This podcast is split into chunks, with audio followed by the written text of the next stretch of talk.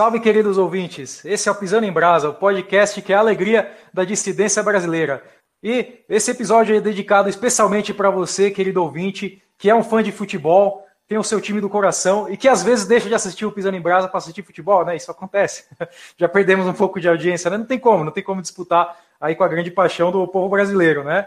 E sendo a paixão do povo brasileiro e a NR, Nova Resistência, sendo uma organização extremamente amante da cultura brasileira, a gente não pode deixar de ter um episódio especialmente dedicado para essa paixão do brasileiro, que é o futebol. Mas vamos falar hoje do futebol, mas não só como um mero esporte, um mero entretenimento, uma mera diversão. Né? O futebol, sendo essa paixão que é, é entre os brasileiros, ele também tem ah, os seus ecos assim mais, digamos, políticos, mais profundos, de identidade, de cultura. Né? Então, hoje a gente vai ah, tentar dar uma visão um pouco mais dissidente aí em relação ao futebol. E para isso temos aqui camaradas, todos os camaradas que estão convidados hoje fazem parte de torcidas, né, acompanham ah, o futebol, são bem engajados aí na, é, nas torcidas e vão conversar um pouco com a gente hoje sobre essa oposição aí entre o futebol mais raiz, o futebol aí das comunidades, né, das classes mais populares e o futebol moderno, esse futebol que vem se profissionalizando aí, uma coisa mais empresarial.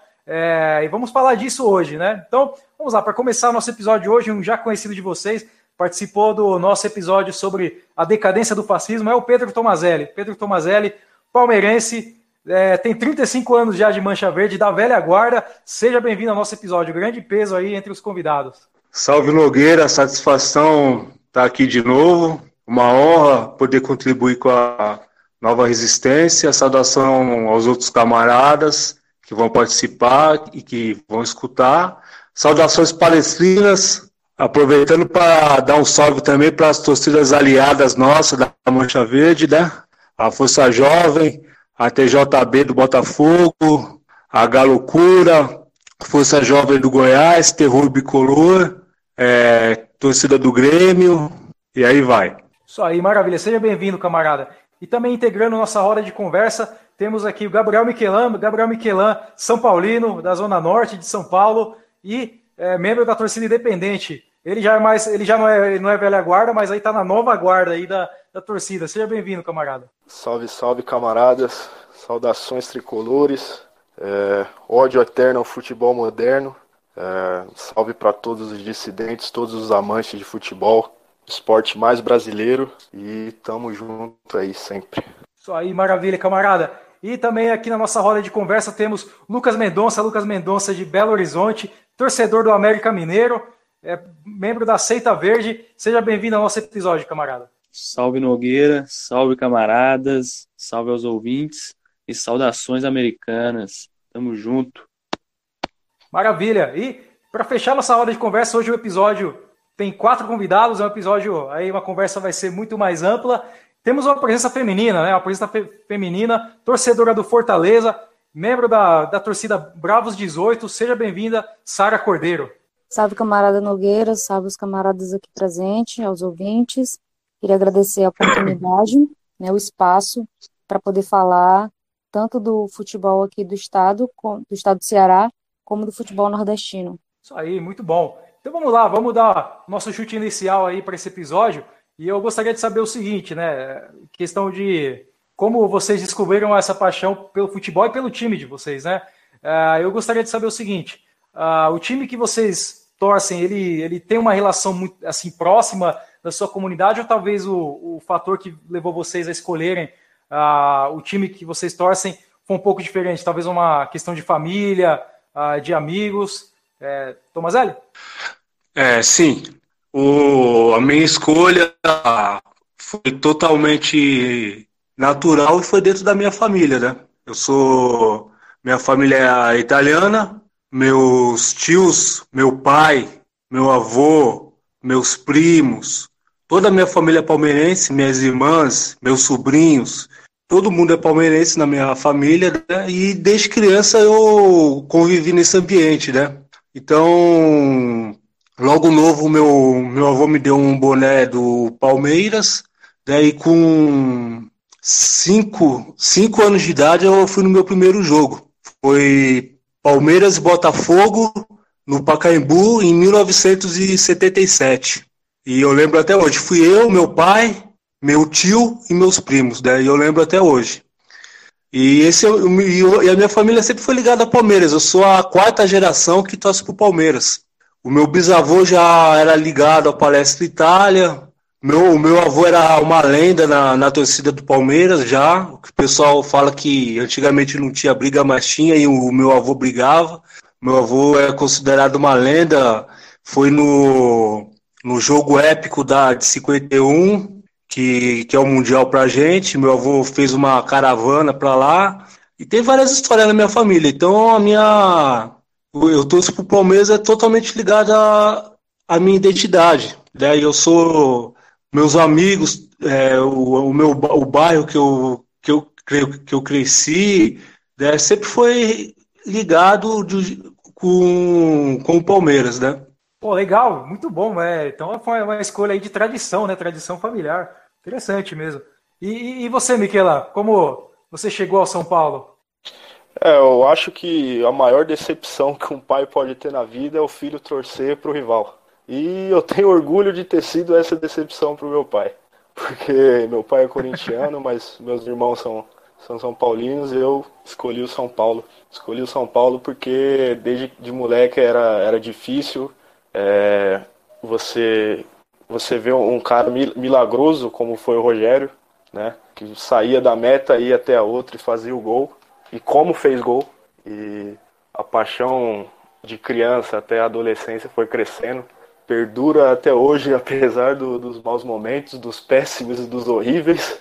Mas a gente continua sempre amando, porque é uma frase até clichê, mas o Cantona disse que seu carro quebra, você troca, seu namorado enche o saco, você troca, mas o clube permanece sempre. Pô, legal. E, e você, Lucas, como que você uh, chegou até o América? Descobriu o América, né? Bom, foi basicamente isso, né? Eu descobri o América, porque minha família praticamente toda é cruzeirense. Né? Meu pai é atleticano, mas a minha família toda é cruzeirense. E minha família nunca foi muito de frequentar estádio, né? Então, na minha infância, eu não cheguei a ir no Mineirão, eu não cheguei a ver um jogo em estádio, né? E ir no estádio faz toda a diferença com, com, quando se trata de futebol, né, cara? Você vê o jogo na televisão é uma coisa, se ir no estádio é outra, totalmente diferente. Então, na minha infância, eu não, não peguei essa, essa paixão pelo Cruzeiro, né? Que deveria ser a da tradição da família. Então, passou um, um período depois aí, eu tava tava de bobeira mesmo, assim, e aí vi no jornal uma, uma notícia sobre o América, cara. Eu lembrei, pô, aqui em Belo Horizonte não existe só o Atlético e Cruzeiro, né? Tem o América também. E aí eu fui pesquisar sobre o time e tal, e, e acabei me identificando muito com a história do clube. E aí falei, ah, vou lá no, vou lá no estádio ver qual é que é. E fui, tipo assim, já no metrô, já comecei a fazer amizade com o pessoal. E chegando no estádio lá a primeira vez, foi tipo assim, paixão à primeira vista, né? Foi amor à primeira vista. É, cheguei lá, bateria botando pra fuder e tal, e fiquei deslumbrado. E começou aí, minha história com a América começou aí, depois desse dia eu nunca mais parei de ir. É, mesmo quando não tem jogo no estádio, eu vou nos bares lá ao redor e tal, os bares ao redor, ao, redor do estádio do América são bares americanos também, então é uma comunidade né, em torno do bairro ali, em torno da cidade, né? O América praticamente cresceu junto com a cidade de Belo Horizonte.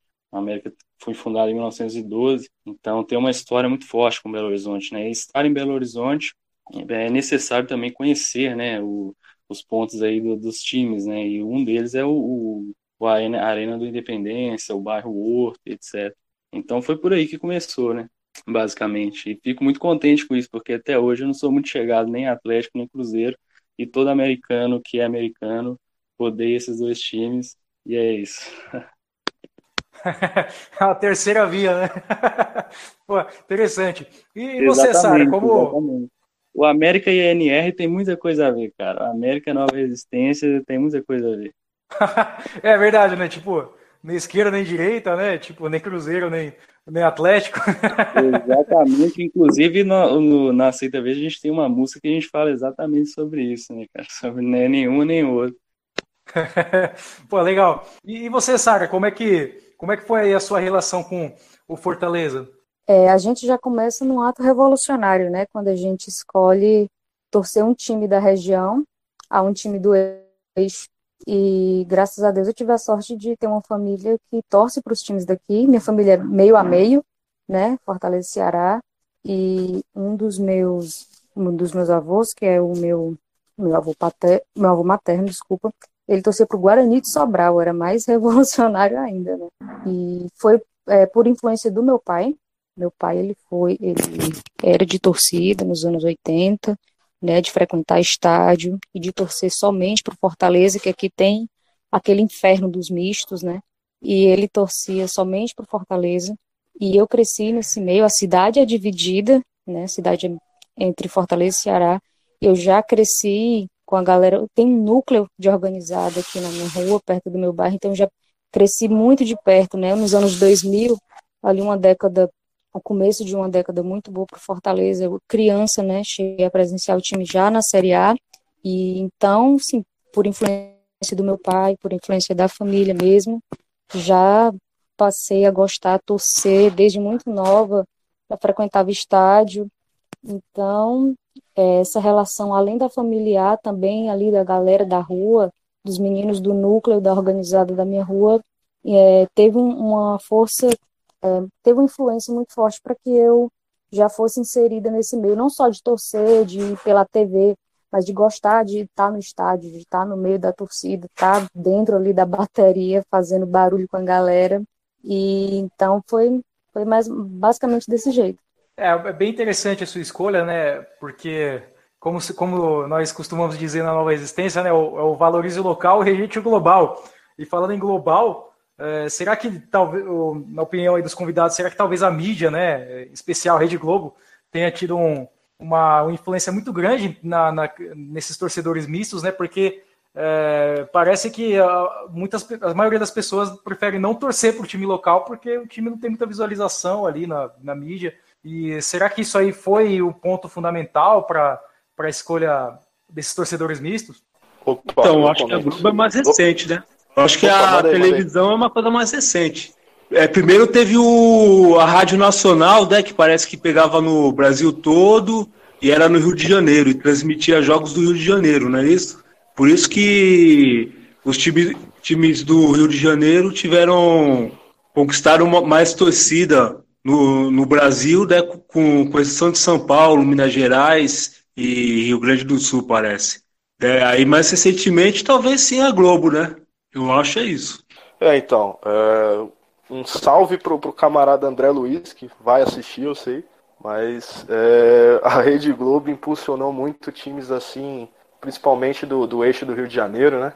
É, a princípio ali, no, no, como o Pedro falou, na, na, época das rádios e depois com a vinda da televisão, porque em áreas em que o, o, o futebol não era tão popular assim, como foi o caso ali do, do Centro-Oeste e do Nordeste, empurraram muito a cultura do, do, do flamenguismo e até mesmo de, do, do Vasco, até torcedores do Fluminense se encontra por, pelo Nordeste e isso aí perdura até hoje, por mais que a tradição do, do futebol nordestino tenha se criado né? Como, como times como o Sport, o Fortaleza, o Ceará, é, o, o, Santa Cruz, o Bahia, o Vitória. É, como a Sara tinha dito, tem um, assim, uma praga que é o, que é o torcedor misto, que é, não faz muito sentido, né? O cara torcer para dois times é coisa até pra gente que é aqui do, do, do Sudeste e tal, do Sul, é uma coisa meio esquisita, né?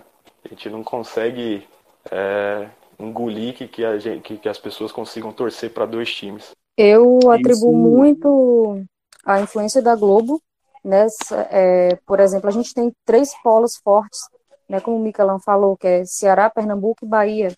Mas os outros estados, por exemplo, até hoje, a Paraíba não tem transmissão do futebol local.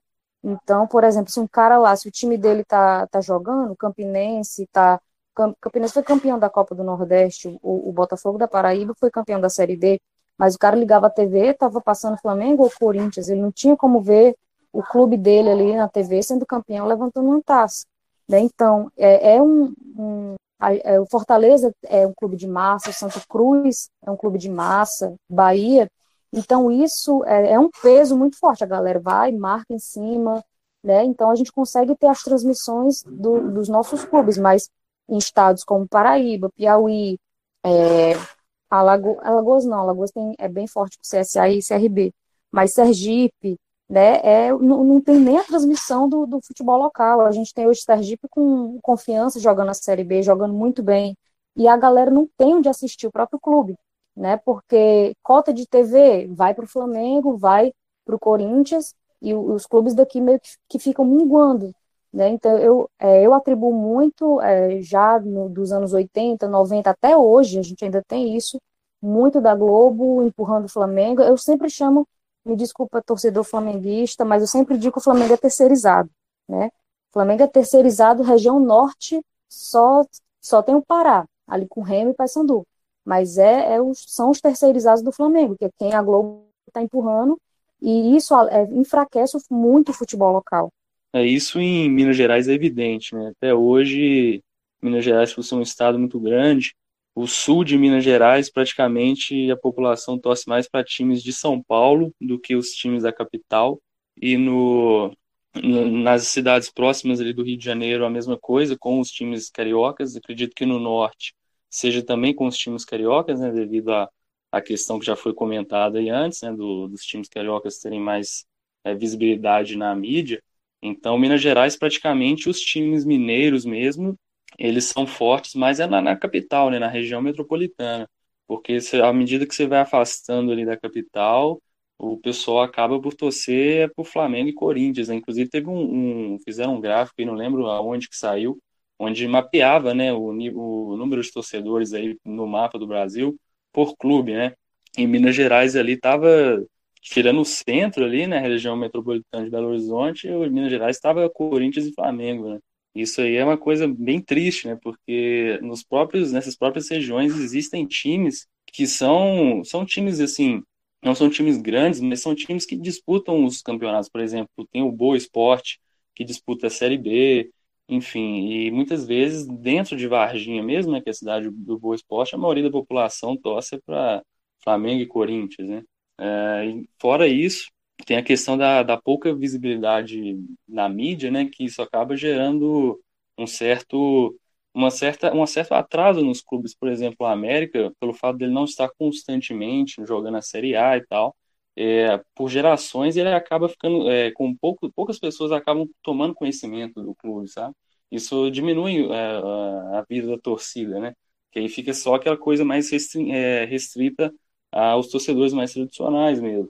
Então, é. essa questão da mídia aí, ela tem influência bem negativa em geral, né? Falando em geral, assim. É, Para contribuir até com, com isso do, do né, da, da, divulgação do, dos clubes do eixo na mídia nacional e até sobre torcedores mistos também, isso aí não, não é algo que é estranho também é, em São Paulo ou como o camarada aí falou, é, em Minas Gerais, que citou o exemplo do Boa. Aqui na capital de São Paulo, por mais que é, os quatro grandes clubes estejam na elite hoje, é, muita gente ainda tem um clube que é mascote, né? É, por exemplo, aqui na capital tem gente que, se for de origem portuguesa, é torcedor da portuguesa e torcedor de, outro clube. É, se é de origem italiana, é, dali da região da Moca, vai torcer para Juventus e sei lá, vai muitas vezes torcer para Palmeiras, que também é um clube de, de da comunidade italiana. É, enfim, é, eu não sei até que ponto isso é maléfico ou benéfico, porque, de certa forma, é, eles continuam consumindo aquele, aquele clube, continuam vivenciando o, o, o clube em si, né, o ambiente esportivo, é, o ambiente de torcida, é, mas acaba tendo o coração dividido ali. É, é algo que é, que é, é estranho para mim, por exemplo, por mais que eu tenha uma, uma história também com a portuguesa, mas foi algo completamente esportivo. É, mas é, é estranho. A gente teria que perguntar para alguém que faz parte dessas comunidades e adotam esses clubes também. É, isso é verdade, viu? A maioria dos, dos meus amigos que moram no Moca, eles torcem pro Juventus também, né? Quando o Juventus joga.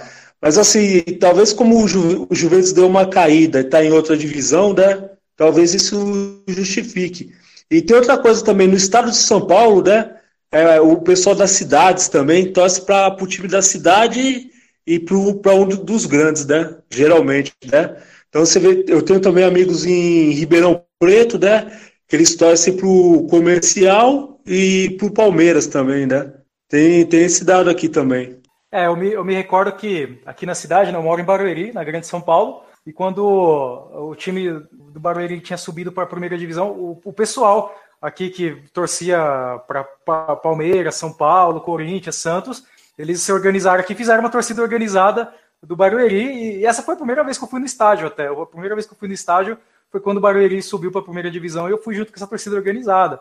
E aí foi, foi até uma experiência interessante, porque aí eu via toda a comunidade daqui, né, o bairro engajado na torcida, era uma, era uma coisa meio bem diferente, né? E teve todo um investimento, o Barueri subiu para a primeira divisão tal. Acho que hoje esse time, o time daqui de Barueri é outro, agora é o Oeste, mas, é, mas realmente tem, tem essa divisão aí mesmo, né? O pessoal de coração partido entre dois times. E a gente comentou da, da questão da mídia, né? Da Globo, das, dessa, das antigas rádios, é, que priorizam mais os times aqui do, do eixo Rio e São Paulo. É, e será que a tendência é que isso aí agora mude? Porque a gente agora está nesse momento de internet, de outras mídias, né? Tem ah, alguns canais de mídia que é, proporcionam até algumas coisas mais alternativas. E será que a tendência agora é isso mudar? Até os próprios clubes tendo os próprios canais, as próprias transmissões de jogos, uh, ou não? Talvez isso aí não vai porque já é uma coisa concentrada, existe muito dinheiro envolvido. Eu acho que pode mudar, mas é uma coisa lenta. É um processo lento. Né? Porque o que acontece é o seguinte: é, tem alguns times, os times grandes estão em decadência também, né? É, é, nos anos 70 e 80 eram 12 grandes clubes no, no, Brasil, né? Quatro de São Paulo, quatro do Rio, dois de Minas e dois do Rio Grande do Sul. Eram esses 12. E era praticamente equivalentes, né?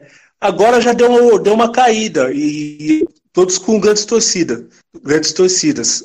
Atualmente você percebe que é, Santos, a, a, torcida caiu. Fluminense, a, a, torcida caiu. Botafogo, a torcida caiu muito. Pô, pô, eu peguei. Eu peguei o final da década de 70, né? a torcida do Botafogo era, era bem maior. Né? E, e esses times também estão em decadência sem títulos, né? E tá tendo uma ascensão de alguns times, como o Atlético Paranaense, né? que teve dois títulos e o Botafogo não teve nenhum né, nos últimos tempos.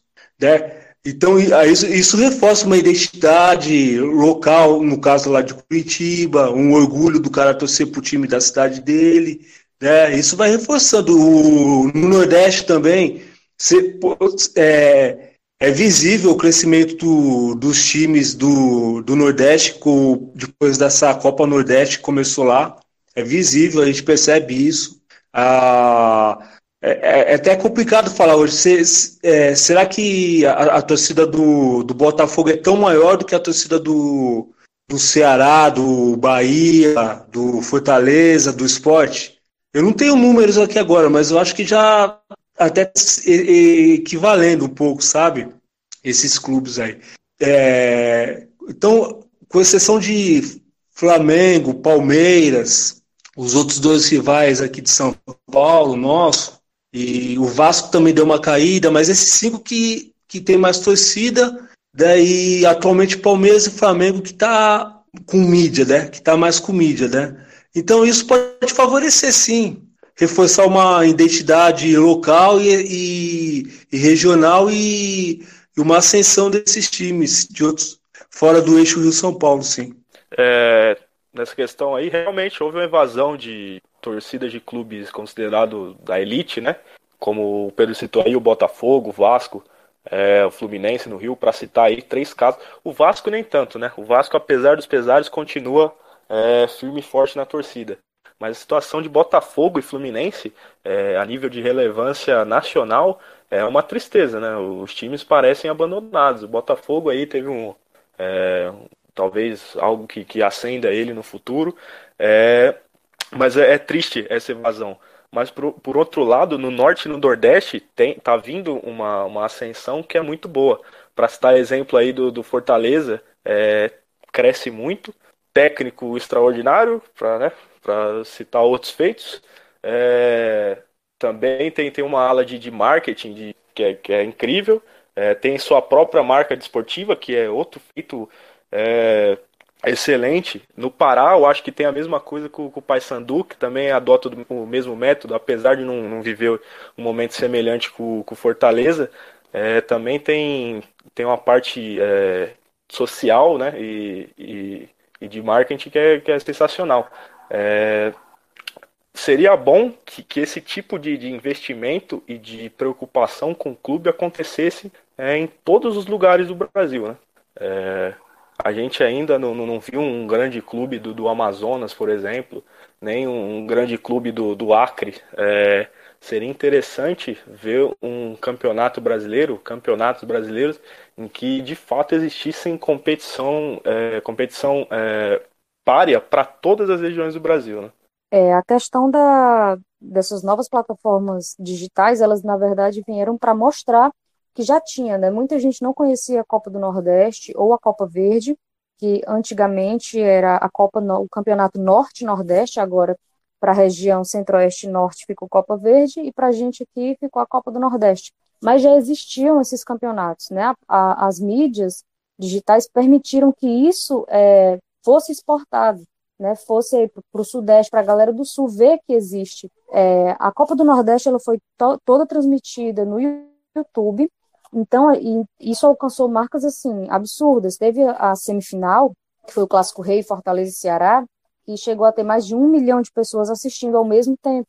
Né? O canal da Copa do Nordeste, muito profissional, os perfis é, somente para essa competição que ficam atualizando é, o, ano, o ano todo, ele pega todos os campeonatos regionais e é uma galera que está em cima mesmo, fazendo uma mobilização muito massa, e isso na verdade, apenas mostrou que existe o futebol aqui da região.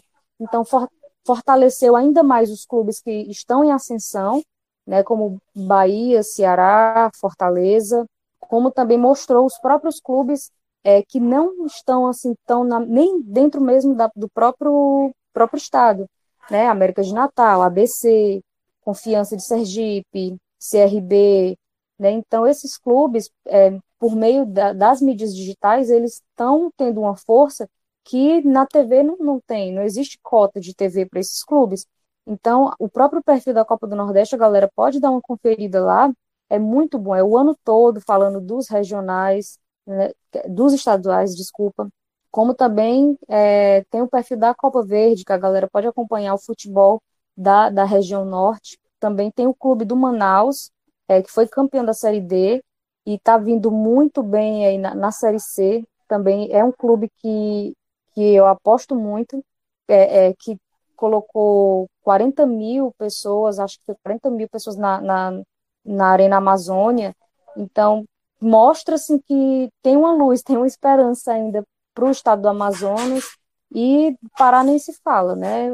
É, Paysandu e Remo é uma, tem uma força absurda na região. Eu espero que vivam momentos melhores. O Remo vem muito bem na, na Série C. Espero que suba, porque é um clube de massa e merece é, mais visibilidade. Olha, com certeza as mídias alternativas têm ajudado em geral, né, para os clubes pequenos e etc. Mas também vai muito do clube também buscar outras alternativas além das mídias, né? Essas mídias digitais, por exemplo, o América ele tem feito muita campanha, cara, para poder trazer o público para dentro do estádio. Né? Então, a América faz diversas promoções, diversas formas de trazer a população mesmo da, da local, né, do bairro, da cidade, para comparecer ao estádio, visitar, né, conhecer o estádio. É, assim, mais do que um jogo de futebol também, é, é um estádio bonito, a pessoa vai lá, é quase um cartão postal da cidade, né? Então, o time ele tem que, além de fazer, fazer o corre de das mídias digitais, de tentar também alcançar alguns feitos, né, para que ele saia na, nas mídias em geral, ele também tem que buscar o, a conexão com a comunidade local, tem que abrir as portas, é, chamar o, o povo para o público, é, chamar o povo para o estádio, chamar, aparecer na cidade, né, cara, fortalecer na, na cena da comunidade ali, né, da, da cidade. E o América tem feito isso bastante, inclusive o camarada ali citou a questão da marca própria, o América também tem a própria marca de esportiva, né? Lançou a própria marca, então O América é um time da resistência mesmo, ele tem que fazer tudo por conta própria, tudo independente para poder conseguir aí sobreviver, né? Conseguir aí seu espaço e mostrar que existe e tal.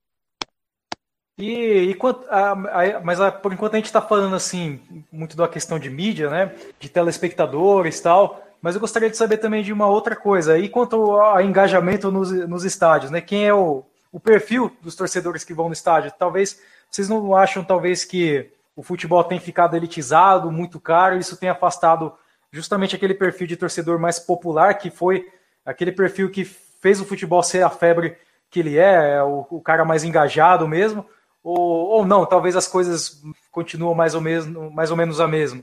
Então, a, a mudança que está acontecendo no futebol, essa elitização nos estádios é uma coisa assustadora. É assustador, cara. É uma coisa, é muito.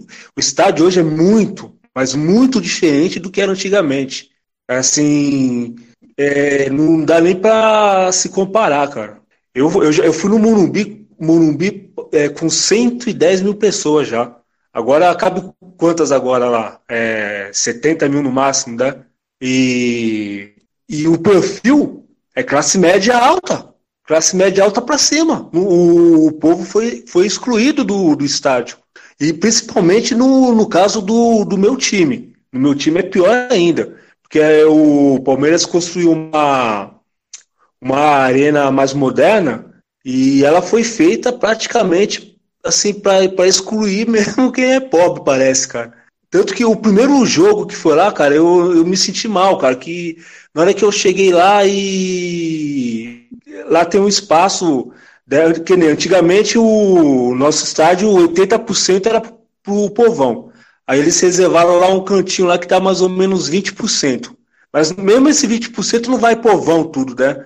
É o que é o ingresso mais barato, mas é, em teoria seria para ser popular, né? Mas não é. Então, nesse primeiro jogo eu fui lá e aquelas eu vi aquelas cadeiras lá, mano, me deu vontade de botar fogo naquilo, cara.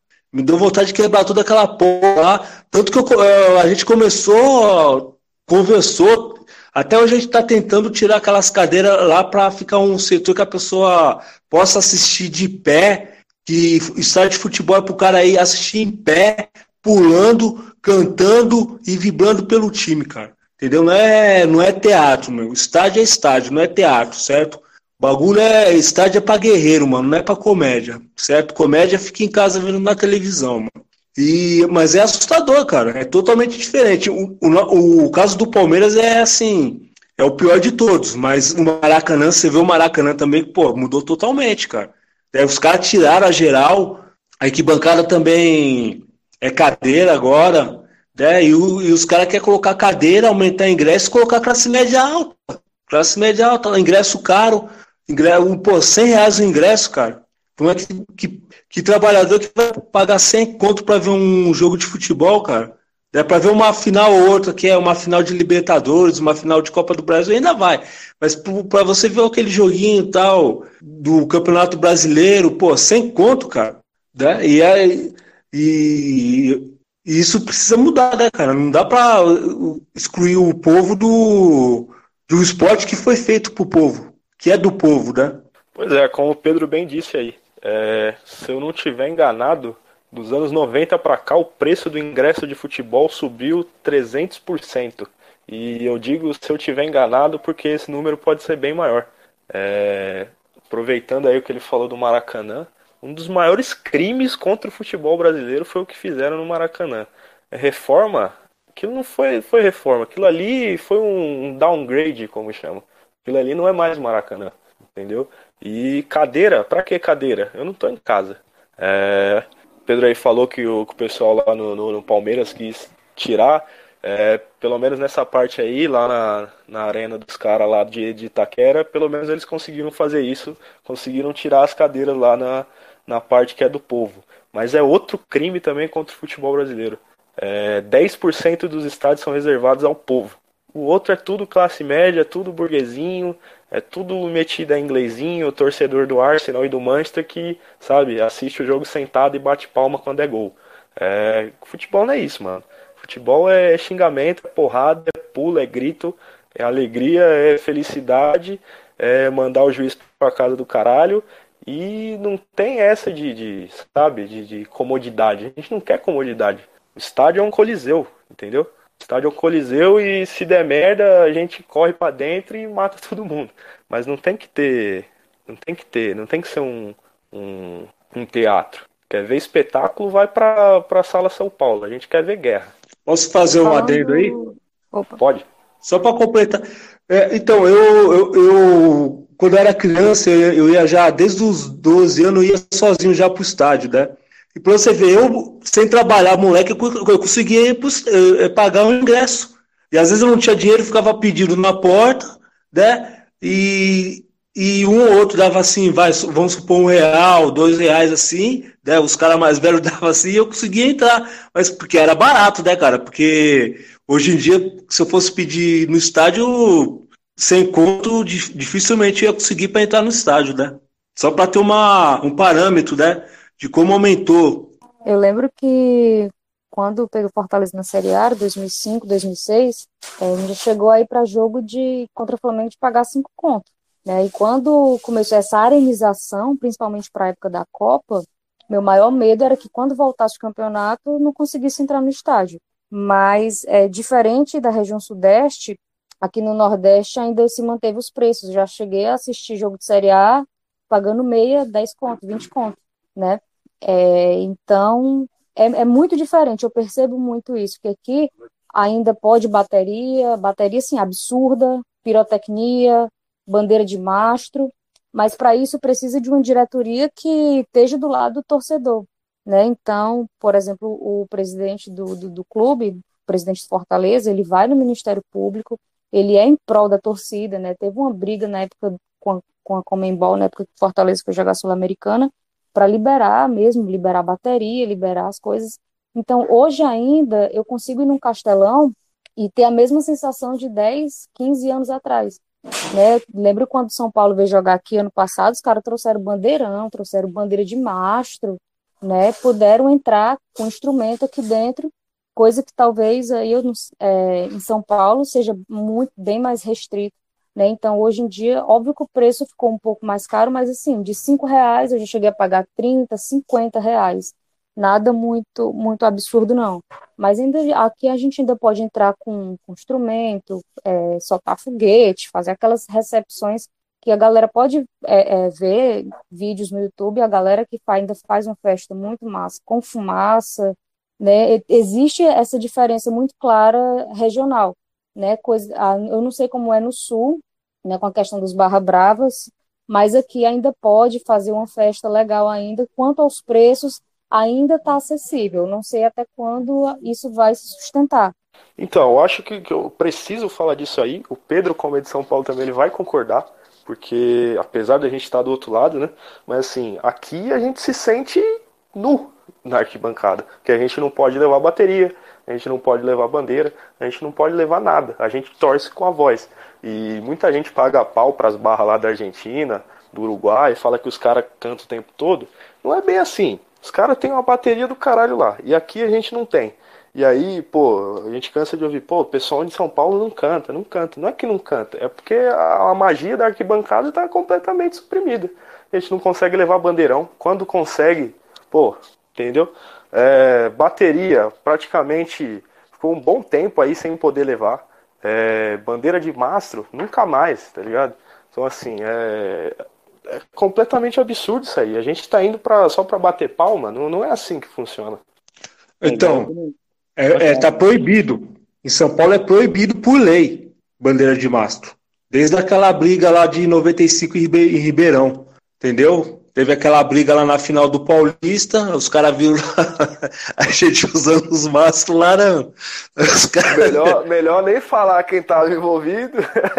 Os caras, mano, os caras fizeram uma lei para parar o bagulho. Mas, então, é, mas aquilo lá é uma coisa pontual. Se hoje em dia não, não, não tem bambu dentro, mas tem barra de ferro fora. Então, os caras acabaram com a festa. Sabe? A gente que é mais velho, eu que sou mais velho, eu pô, lembro como é que era. E a, qualquer um pode ver no, no YouTube como que era a festa antigamente, num clássico em São Paulo, no Morumbi. né, com 100 mil pessoas, meio a meio lá em cima, e, e cheio de bandeira, tinha fogos, tinha papel picado, é, tinha fumaça, tinha tudo, cara. O DJ não pode fazer nada. Então você veja bem, os caras colocaram, primeiro os caras colocaram 80% para a classe média, o estádio. Aí colocaram, deixaram só 20, 10% ali pra gente. Desses 20, 10%, o cara não pode fazer nada. Né? Não pode levar uma bandeira, não pode. A bateria também tem, tem época que não pode bateria, vai e volta, vai e volta. E o pessoal não sabe, mas é uma exceção de saco você entrar em, é, com a bateria, sabe? Você tem que pedir lá o papel para o segundo batalhão, entendeu? Aí os caras ficam embaçando para dar, às vezes dá, às vezes não dá. Aí quando dá é limita, é dois surdos, é duas caixas, sabe, meu? Que não dá para escutar, só escuta quem tá perto mesmo. E é difícil mesmo levar o, o time desse jeito, né? A pessoa que vê de fora, que não é muito ligada a torcida organizada não sabe como que é mesmo, mas você precisa de um barulho para incentivar ali. Não é só no gogó. Não é assim que funciona, né? E bem lembrado, a Argentina, pô, o poder político de uma barra, barra brava na Argentina não se compara ao poder político de uma torcida organizada, que é totalmente marginalizada né, e, e, e tenta se incluir ao máximo aqui no Brasil. É igual eu falei anteriormente ali, o, não é o caso do América, né? O América tem feito o possível aí para trazer a população local para o estádio, né? Então, os preços do, dos ingressos continuam bem, bem, bem baratos, cara. E direto tem promoção, tipo assim, a ah, mulher e criança não entra, é, não paga, é, ingresso tem a meia, a meia lá dá 10, 5 conto. Então, tipo assim, enquanto tem Atlético e Cruzeiro vendendo ingresso de jogo aleatório por 60 conto, etc. Você tem o América com os preços bem populares e tal, e isso tem contribuído positivamente para o crescimento do clube, né? Porque a população realmente tem chegado mesmo, quem o, o, espaço, né, que o América não estava conquistando na mídia, nos jornais e tal, ele começou a conquistar na, na cidade mesmo, né? Na, na no real ali, né? Na, na prática mesmo, né? Então o pessoal tem ido mesmo conhecer e tal, e acaba gostando, né? Então, o América ele permanece um time bem bem fiel à torcida, né? A diretoria colabora aí com as torcidas, é, permite bateria, permite bandeirão. Inclusive, um dos bandeirões da Seita Verde fui eu que desenhei, é, fiz a arte, né? O pessoal foi e passou para a bandeira. Então, assim, tá no América tá bem, tá bem tranquilo com relação a isso e ainda bem, né? Só queria é, acrescentar também como o fato do Fortaleza ter uma marca própria, é, ano passado o clube fez duas camisas comemorativas em alusão às duas organizadas, né? Fez uma camisa para Leões da TUF, e, que é a torcida de primeiro escalão, organizada de primeiro escalão, e outra camisa para a JGT, que é uma organizada de segundo escalão. Então, o próprio clube, é, com a marca própria, lançou é, dois materiais alusivos às duas maiores torcidas organizadas do clube. Então, foi quando a gente falou, eita, então a galera da Premium, a galera da Especial, que é os burguesinhos, né, agora vão estar tá tudo, todo mundo padronizado, com camisa de organizada. Então, eu achei muito legal essa iniciativa, porque a gente vê que é, a própria diretoria do clube olha para a torcida como algo necessário, mesmo para manter a, a festa dentro dos estádios. Eu tenho a impressão de que isso é uma tendência não só no futebol, mas em, em tudo, assim, todas as manifestações brasileiras que envolvem algum tipo de festa, uma festa assim no sentido de, de uh, como posso dizer, né? Talvez até um transe, né? Porque o cara vai lá, ele pula, ele canta, ele grita, é, é uma, é uma experiência ali um pouco mais profunda. E parece que existe uma tendência que é bem burguesa mesmo, é uma coisa bem típica de moralismo burguês, que é de, de tratar essas manifestações mais populares, né, seja futebol ou até carnaval, com uma coisa ali de, de sub-raça mesmo, uma coisa é, inferior, de, de é, coisa de brasileiro de terceiro mundo, sabe? Uma coisa de ficar. Ah, tem que olhar para a Europa para saber como é que o primeiro mundo faz. Ah, a torcida na Europa é comportadinha, bate palma, então a gente tem que ficar se espelhando o tempo todo na Europa, né? Se bem, mas se você olha também a história da, das torcidas na Europa, também já houve muita confusão lá, muita, muita coisa muita briga também. E foi, foi uma série de medidas também que eles começaram a tomar para tentar deixar as coisas mais comportadas e que hoje parece que aqui no Brasil isso é copiado e tem toda essa elitização aí do esporte, né? É, do seja do esporte como também da torcida. E, e em relação a justamente ao futebol europeu, vocês costumam acompanhar o futebol europeu na, na, na televisão? E o que, que vocês acham do futebol sul-americano no geral em relação ao futebol europeu? Vocês acham que o futebol sul-americano ele é de alguma forma atrasado em relação ao futebol europeu ou não? Ou talvez é um espírito totalmente diferente, uma outra ideia mesmo? Então, eu não acompanho muito jogo europeu, não torço para nenhum time europeu. É, apesar da minha família ser da Itália, a gente nunca teve nenhum time lá. Minha família é da Sicília, mesmo da, da Catânia, mas a gente não torce para Catânia. É, não sou muito chegado, não sou muito fã do futebol europeu. Gosto do futebol sul-americano. Acho o futebol sul-americano superior ao europeu. Claro que um jogo ou outro a gente às vezes assiste uma final do, de uma Champions, um jogo mais importante, mas não, é nada que me faz é, deixar de fazer alguma coisa para ir ver esse jogo. O que eu assisto mesmo é meu time e um jogo ou outro assim do, do brasileiro, assim que o da Libertadores, assim, talvez me interesse um pouco. É, mas eu não, não sou fã de europeu, não sou fã do futebol europeu, embora ele melhorou muito nos últimos tempos. Eu, eu gosto mais do, do sul-americano mesmo, da, da vontade, da espontaneidade, sabe? Do, do tentar de qualquer jeito, de dar o, o drible, do que aquela coisa mais fechada do, do europeu. Eu não acompanho muito o futebol europeu, é, prefiro também o sul-americano, sou mais da, da raça, do, da pancadaria, acho massa uma briga no jogo, da, porque de, de é, ah, eu não sou tão técnico, mas eu compenso com, com raça, né? Gosto de ver o espírito mesmo dos jogadores. É, acompanho mais meu time, mas também não paro para assistir nenhuma liga sul-americana. Né? Vejo, gosto de, de, alguns jogos da Libertadores, é, mas acompanho mesmo meu time todas as modalidades. Vejo é, tanto futebol masculino, feminino. Gosto também é, acompanhar a Copa do Nordeste. Vejo alguns jogos dos, dos clubes daqui da região na Série B, mas também nunca fui muito fã do futebol europeu, não. Talvez ainda chego a assistir alguns jogos dos clubes do leste europeu, mas é, dali de Inglaterra, Espanha, nunca fui fã desse estilo de jogo. Ah, então, é... enfim, é, eu assisto algumas ligas alternativas assim da Europa. Sempre gostei ali do futebol português, porque eu acho mais competitivo, mais interessante. Também via muitos jogos ali da Polônia, principalmente por causa das torcidas. É... Bom, eu acho que aqui no, no Brasil é... a gente sim poderia ter é, algo da Europa, algo como acompanhar as ligas continentais. É muito fácil você ver um espanhol que acompanha a Liga da Inglaterra, a Liga da França, a Liga de, de sei lá de onde. Mas hoje, sei lá, se você perguntar para um brasileiro como é que anda o futebol argentino, futebol é, chileno, ninguém sabe. É, pode não ser tão importante porque o nosso futebol é muito melhor. Mas assim, é, é interessante, né? Ter essa, essa continentalidade no futebol. E os melhores jogadores vêm daqui, né? Hoje o melhor jogador do mundo é sul-americano um dos melhores jogadores do mundo é brasileiro e por aí vai, cara.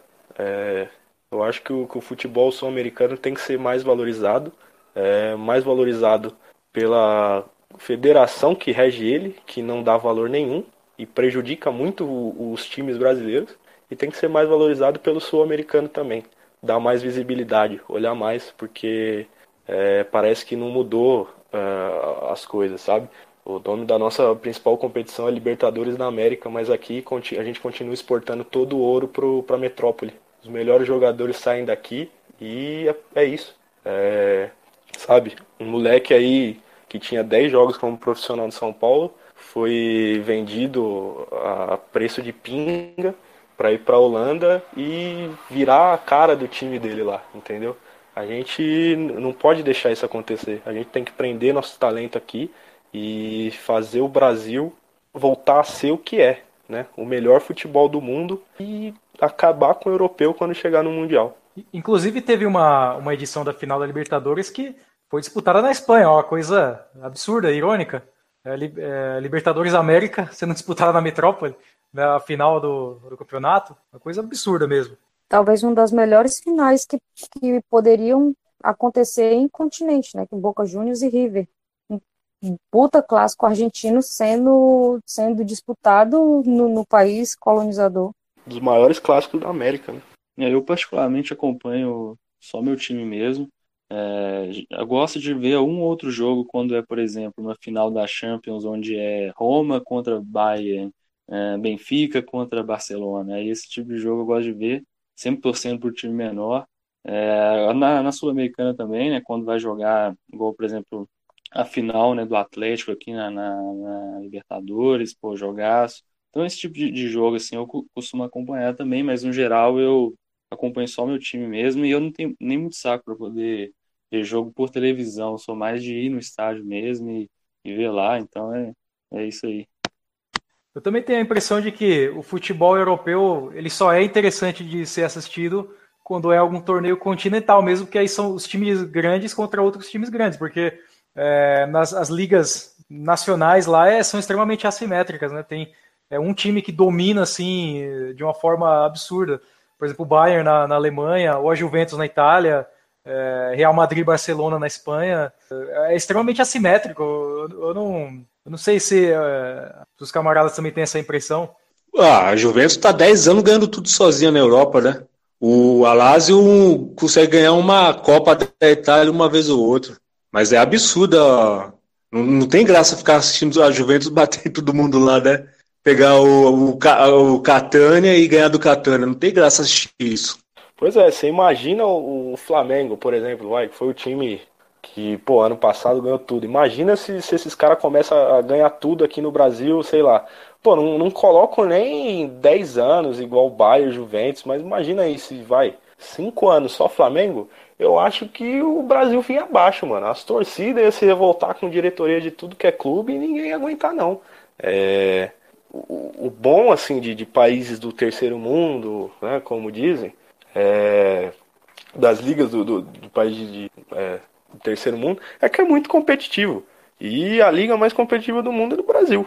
É, eu acho que a, a, elitização do futebol, né, comparando com outro esporte que é extremamente elitizado, né, é, na, nas ligas europeias de futebol que são elitizadas, é, um, é extremamente assimétrico um time levando tudo, né? E um outro esporte que também é elitizado, que é a Fórmula 1, é uma equipe também levando tudo, né? Que é a Mercedes. Pode falar, Lucas.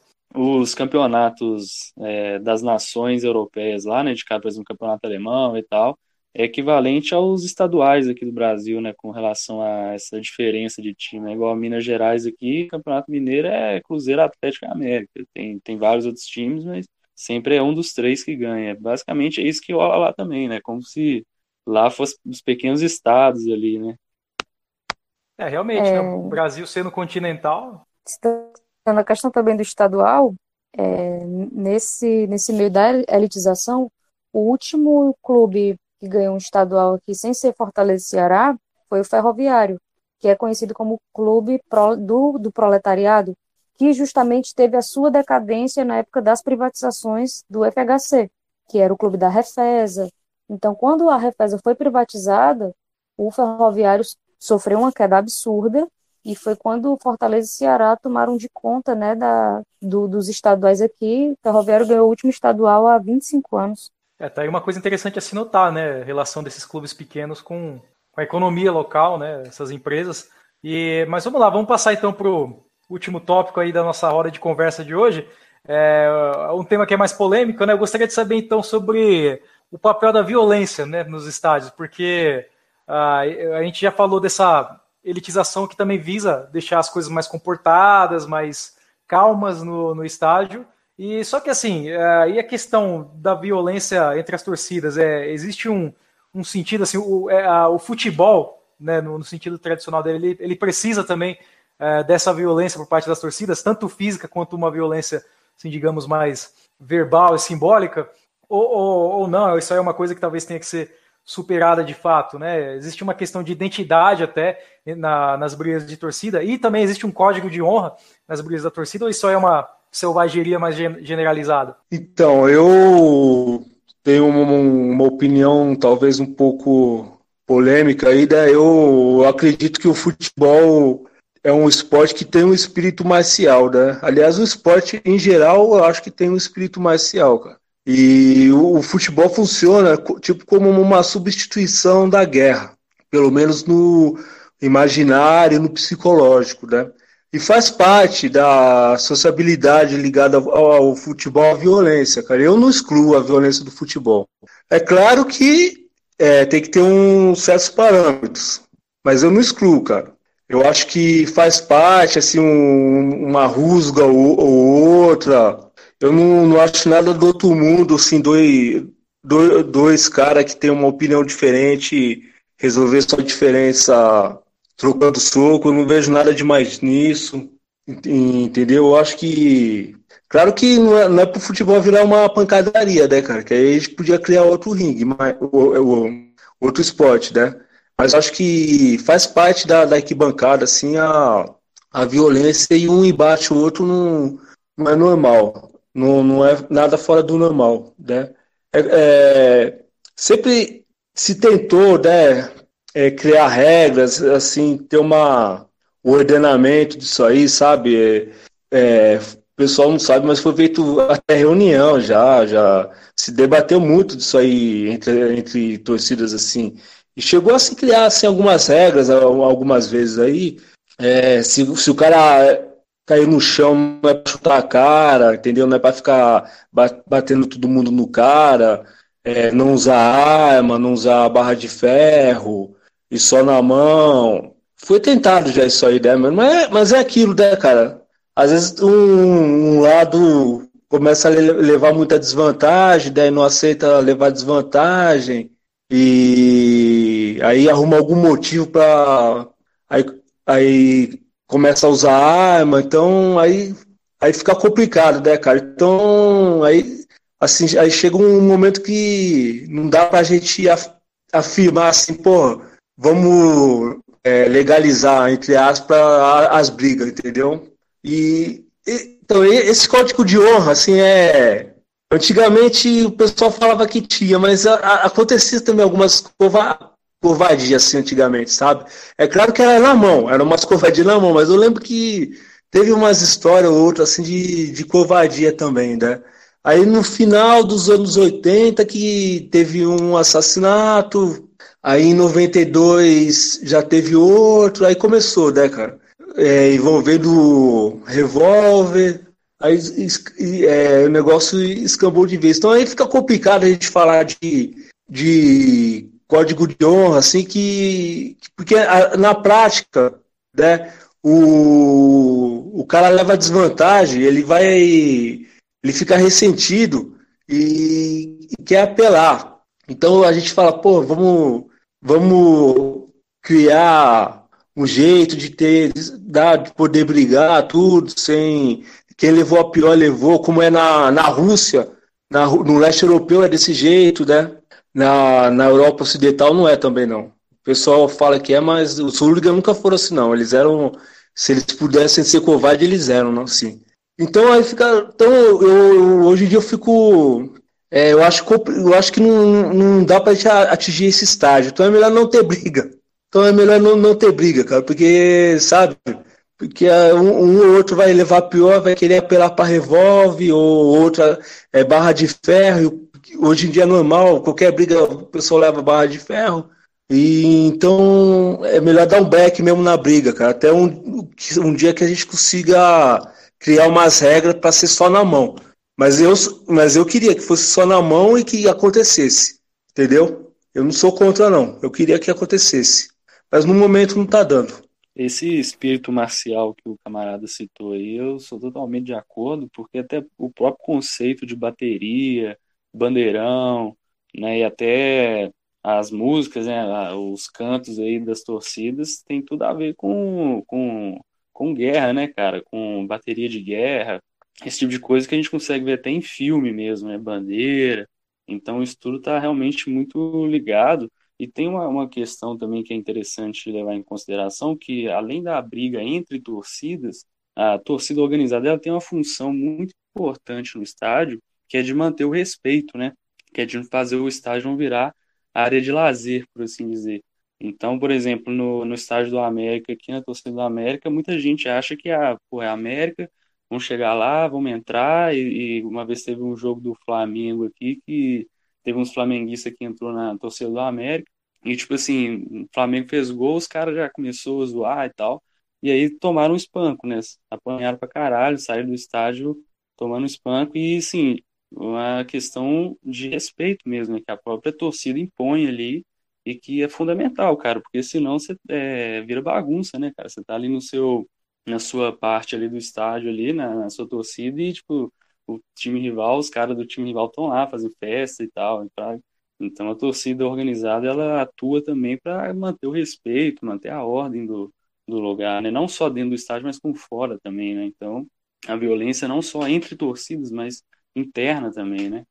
É, então, eu peguei uma época já de, de muita covardia, sem querer criar aquele mito da idade de ouro, né?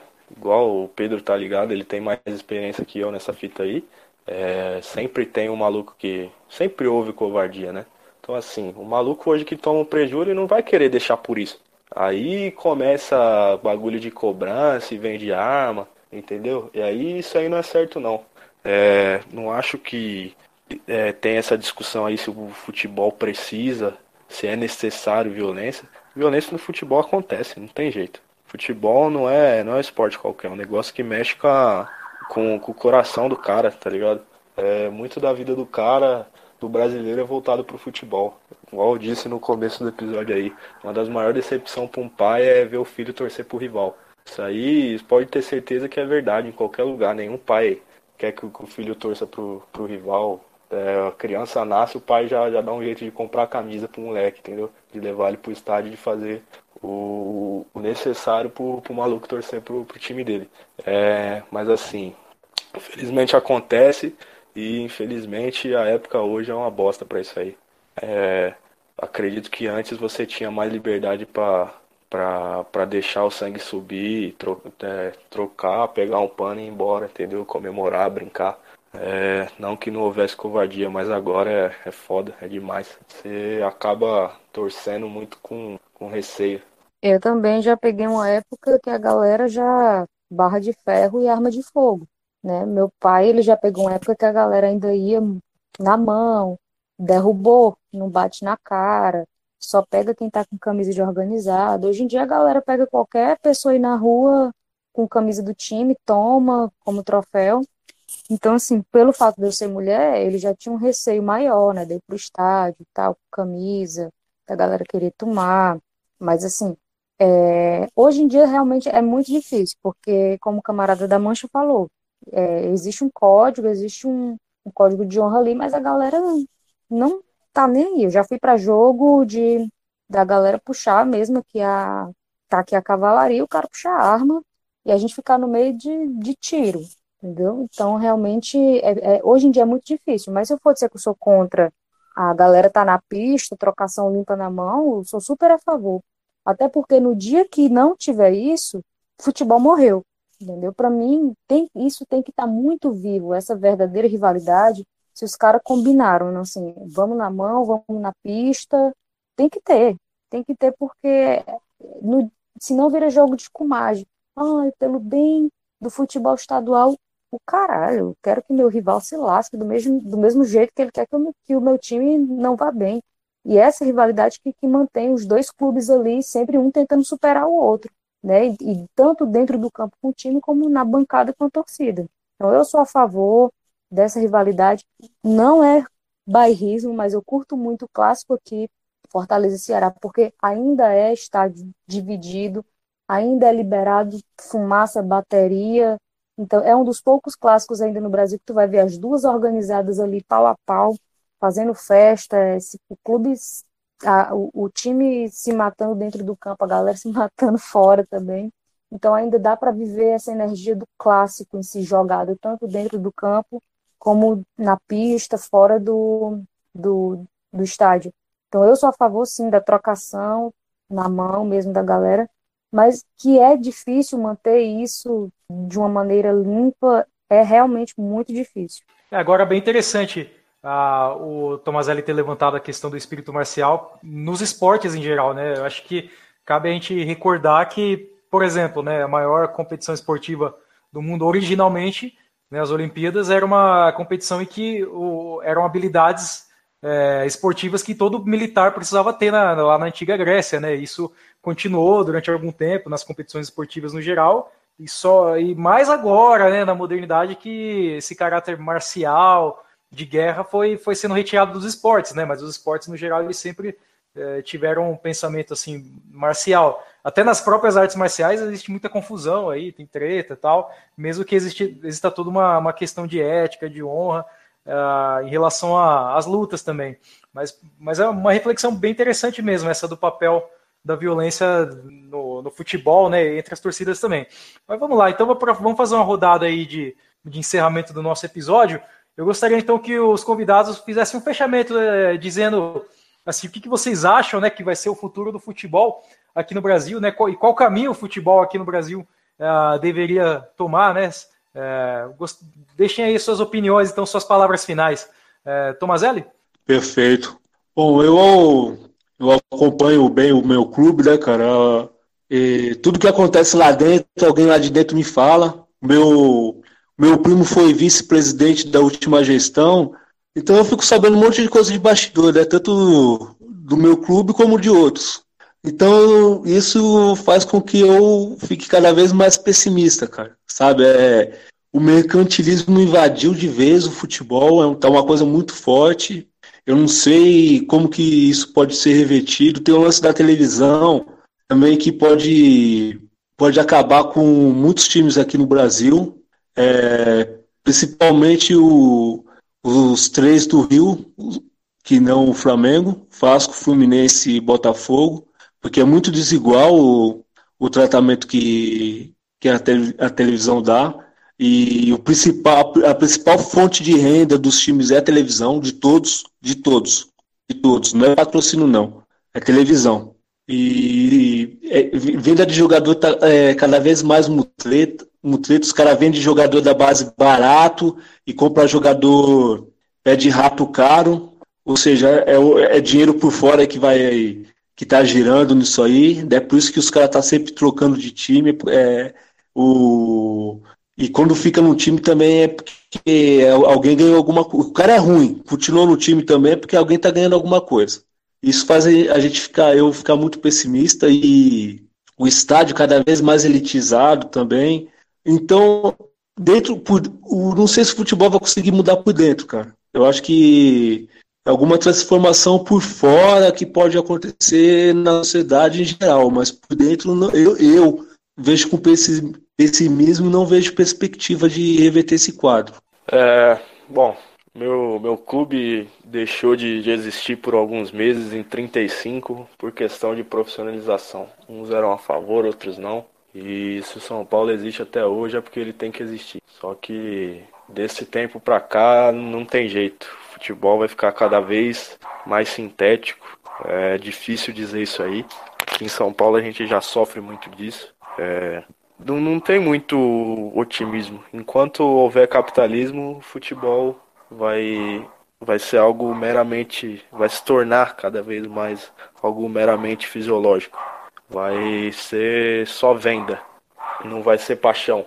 É, e a gente não quer isso do mais otimista do, dos pensamentos, eu espero que os clubes de menor expressão cresçam, apareçam, que o futebol fique mais otimista, que a festa seja mais liberada, que a porrada seja mais é, justa, seja mais coisa de homem mesmo, sem covardia.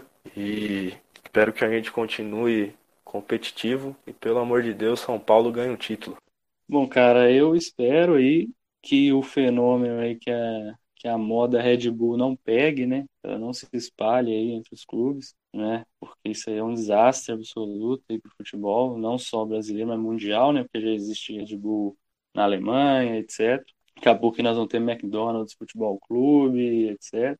Então, espero que essa moda aí não pegue, né, cara? Mas imagino, eu creio que para os times menores, né, cara, igual como igual o América e tal, eu consigo ser até um pouco otimista, porque com a queda, né, cara, de alguns times muito grandes, os times menores acabam conseguindo ascender mais, né, cara? Então, por exemplo, Cruzeiro aí, em Minas Gerais, caiu para a Série B e o América está só crescendo, né, cara? Então, eu vejo isso com bons olhos. Desculpa aí, meus amigos cruzeirenses, mas espero que os, os, times menores, né, cara, eles consigam crescer, consigam se firmar aí e continuar, se manter também né, na Série A e tudo mais, mas que tomara que esse fenômeno aí de, de Red Bull, de empresa, de grande empresa no futebol, essa coisa, isso aí não vai para frente. É, eu também tô, como o Lucas, eu tô otimista, né, ao contrário dos outros, é, porque tipo, a, gente nunca dependeu de cota de TV, de nada, sempre foi ali na marra, na raça. É, Fortaleza sempre foi um clube abraçado pela torcida, é uma torcida que tem um clube, não, não é o clube que tem a torcida porque a gente quase foi à falência, o clube ficou ali oito anos na terceira divisão e a torcida lá, número de sócios aumentando, marca própria, galera comprando a camisa mesmo, abraçando o clube. E o clube teve uma ascensão assim meteórica do próprio clube mesmo. É, a nossa diretoria teve uma jogada, puta jogada de trazer o, o Rogério, né, que trouxe uma mentalidade campeã ali daquele São Paulo do início dos anos 2000, e a gente, com a, a queda dos grandes, dos gigantes, né, a gente, a nossa luta é para se manter, né, cara, tentar se manter porque tem time que sobe, leva pancada e cai. A gente está ali tentando se manter, se firmar cada vez mais, sem depender de cota de TV, com uma folha salarial equilibrada, fazendo contratações ali equilibradas na ponta do lápis, com um elenco super enxuto, é, um russo bilionário quis comprar o clube, a diretoria disse que não ia vender o clube, o clube é da torcida. Então, nesse cenário atual, é, observando, não, não posso falar assim a respeito do futebol brasileiro, mas para o meu time é um, um momento positivo, né, de ascensão e de estabilidade, para a gente tentar se manter, para depois tentar sonhar com coisas maiores. Né? Isso aí, muito bom, camaradas. Muito obrigado pela participação no episódio de hoje. É, gostaria de agradecer também a você, ao ouvinte que ficou conosco até o fim desse episódio. Deixe seus comentários aí, é, digam para nós qual é o seu time, o que, que vocês pensam a respeito do futebol moderno, quais são os rumos aí do futebol brasileiro. E agradeço aí de novo aos convidados. Esse foi o Pisando em Brasa, o podcast que é a alegria da dissidência brasileira. E é isso aí, continue acompanhando a gente. E não deixe de nos assistir se caso vocês tiverem tiver um jogo de futebol aí para assistir na mesma data de estreia, né? Veja futebol e assista a gente depois, compartilhe com os amigos. E é isso aí. Muito obrigado, até a próxima.